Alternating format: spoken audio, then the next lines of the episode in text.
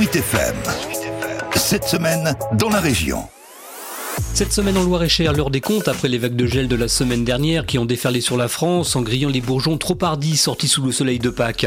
Ce froid venu du pôle a anéanti en quelques heures les espoirs de milliers de viticulteurs, d'arboriculteurs et de maraîchers à travers la France. Les vignerons, même prévenus et parfois équipés de moyens de lutte contre le gel, n'ont rien pu faire. La Chambre d'agriculture, elle, dresse un premier état des lieux des dégâts. Arnaud Bessé est son président. Sur la viticulture, il y a à peu près 95% des surfaces qui sont touchées. Ça ne veut pas dire qu'il y a 95% des vignes qui sont gelées. Et le taux de perte peut aller de 50 à 95%, voire peut-être 100%. Mais il faut attendre jusqu'au 15 mai pour vraiment avoir le bilan définitif sur la viticulture. Il peut se passer des choses. Et j'espère que les choses seront plutôt positives. Vous pourra y avoir euh, quand même de la production euh, viticole dans notre département du Loir-et-Cher. Et la vigne n'est pas la seule à avoir été ravagée par le gel. La situation d'autres formes de production végétale n'a pas été épargnée non plus. La situation est transposable en arboriculture. L'arboriculture, c'est pareil. Il y a à peu près 90-95% des producteurs arboriculteurs qui sont touchés. Et là encore, le taux de gel, en fonction de la précocité des variétales, ça peut être entre 50 et 90%. Et 80% de taux de gel dans les pommiers et les poiriers d'une vingtaine de producteurs sondés par la Chambre d'agriculture.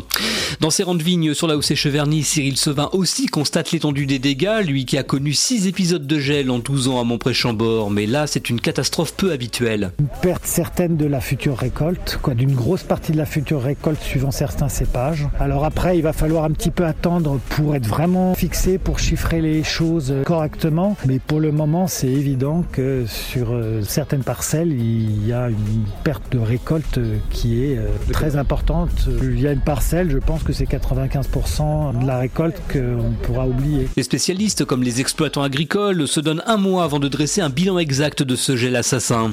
Mais les végétaux pourront-ils surmonter cette épreuve? La vigne notamment Réponse du vigneron Cyril Sevin. Quand euh, les bourgeons à fleurs sont détruits, il n'y en a pas d'autre derrière. C'est la vigne qui fonctionne comme ça.